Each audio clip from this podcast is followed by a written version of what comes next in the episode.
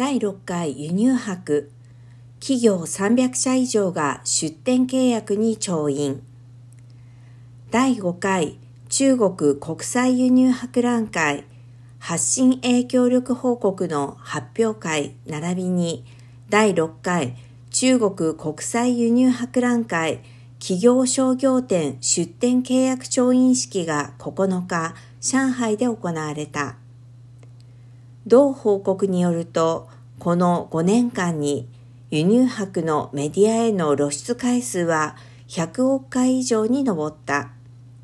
そのうち第5回輸入博に関する露出回数は56億回を超えた。